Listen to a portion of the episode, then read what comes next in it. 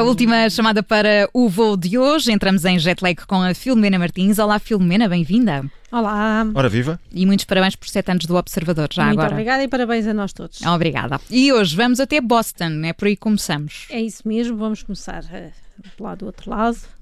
É só dar um saltinho, passamos, ficamos lá, menos 4 horas mesmo assim, e, e vamos ao que se pode chamar uma verdadeira reportagem de investigação, porque uma repórter do canal 7 News estava na rua a fazer uma peça televisiva sobre um cão que tinha sido roubado de um carro e quando final, enquanto filmava não só encontrou o cão, como apanhou o ladrão. Hum, é, mas, mas, como é que ela soube que era o cão?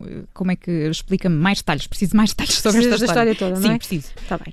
Então, ainda com as câmaras ligadas, ela meteu conversa com um homem que ia a passear um cão e quando o repórter de imagem alertou por gestos para o bicho, porque o cão parecia mesmo o cão desaparecido. É, e não só o animal parecia o tal pointer roubado, uh, um, chamava-se Titus, como o homem, o suposto dono do animal que ia passear o, o, bicho, correspondia à imagem de videovigilância que a polícia tinha divulgado. Uh, aliás, ele até vestia o mesmo casaco preto da foto. Ela uh, aproveitou então para espreitar a chapa da coleira e confirmou que tinha mesmo o nome do, do cão, do Titus, e, e, e de repente que aproveitou, fez-lhe umas festas e tal. O ladrão começou a ficar desconfiado, disse que uh, deu aquelas justificações, não é? Começou a dizer que estava a fazer um serviço de dog walking mas que tinha levado o cão errado, tinha-se enganado, uh, que já tinha ligado para o número da, da chapa, mas que ninguém tinha atendido. Uh, entretanto, a verdade é que o, o, o cameraman tinha conseguido chamar a polícia e o ladrão foi detido e o cão já foi devolvido aos donos. Portanto, uma Portanto, verdadeira reportagem com final feliz. É verdade, jornalismo de investigação com resultados diretos na, Exatamente. na hora. E em direto. Mais eficiente que isto é, é impossível. Temos conseguir fazer uma destas. Vamos até Liverpool. É, agora vamos para, para o Reino Unido e vamos lá ficar. Neste caso, em duas cidades diferentes. E neste caso, vou dizer que é um, um assunto que às vezes já nos acontece. As casas de banho de uma, das discotecas e dos bares são sempre um problema. Uhum. Uh, e agora que os bares já abriram em Inglaterra, os empresários tiveram de modificar os espaços. Provavelmente cá vai acontecer o mesmo. Têm de garantir as distâncias de segurança, ter menos pessoas no interior. E, e, esta coisa de ir à casa de banho sempre foi um problema e agora parece que é um problema ainda maior uh, e por causa disso um vídeo do, do, está a ser viral nas redes sociais porque houve um bar em que levou esta questão das distâncias mesmo a sério e uma cliente grava-se ela própria a descer três lances de escadas com mais de 60 degraus e depois ainda a ter de fazer um longo corredor até finalmente encontrar o WC feminino uh, já lhe chamou a descida aos infernos e o vídeo foi visto por 3 milhões,2 de pessoas. Muita gente, mas ela não esperou até à última, pois não, Filomena? Não sei, eu duvido que ela estivesse aflita, porque uh, eu acho mesmo que ela deve ter repetido a viagem, porque senão não tinha tempo para gravar tudo, porque aquilo é mesmo muito tempo. E também há aqui outro problema, porque alegadamente, alegadamente, alegadamente. os britânicos uh, ingerem muita cerveja, por exemplo, portanto a probabilidade de irem à casa de banho mais vezes pode aumentar, não é? É, eu vou dizer, portanto, não mais dá, viagens, não dá, mais quilómetros. Não, não dava tempo, porque ela começa a descer as escadas umas atrás das outras, vai perguntando, acham que já acabou?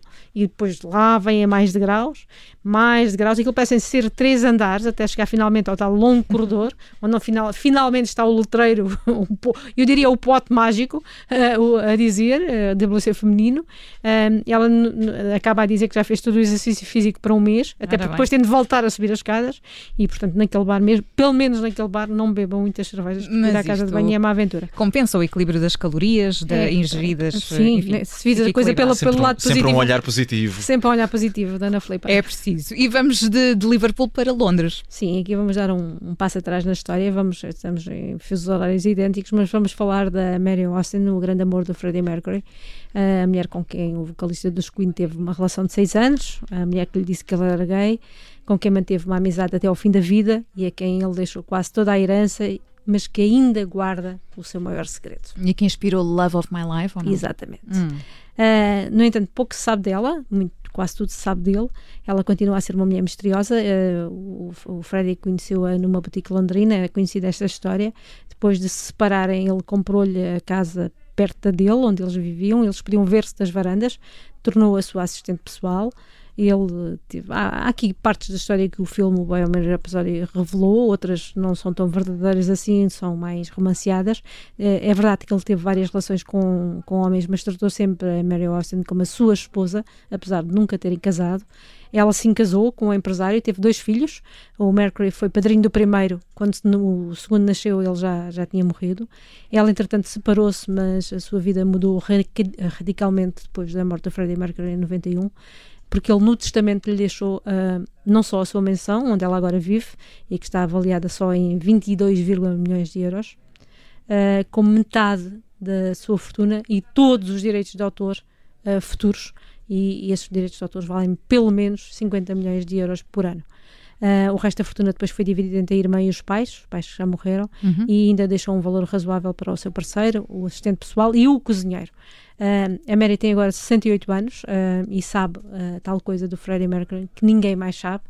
Ela sabe, é a única que sabe onde foram espalhadas as cinzas do vocalista dos Queen. As teorias são muitas. Podem estar no jardim japonês da sua mansão, podem estar no lago suíço, onde ele ia muitas vezes em busca de paz, ou podem estar em Zanzibar, onde ele nasceu mas só ela sabe e não, sabe, não se sabe se ela alguma vez o vai revelar. Hum, é possível que não. Freddie Mercury que garantiu que Mary teria uma vida, enfim, não é? Com, com possibilidades e, portanto, deixou-lhe deixou muito no, no testamento. Acho que deixou tudo. E vamos terminar com Love of My Life, dos é Queen, claro. esta edição do Jet Lag, a Filomena Esta Martins. Era, era muito óbvia. Junta-se a nós amanhã novamente. Até amanhã, Filomena. Obrigada. Até amanhã. Até amanhã.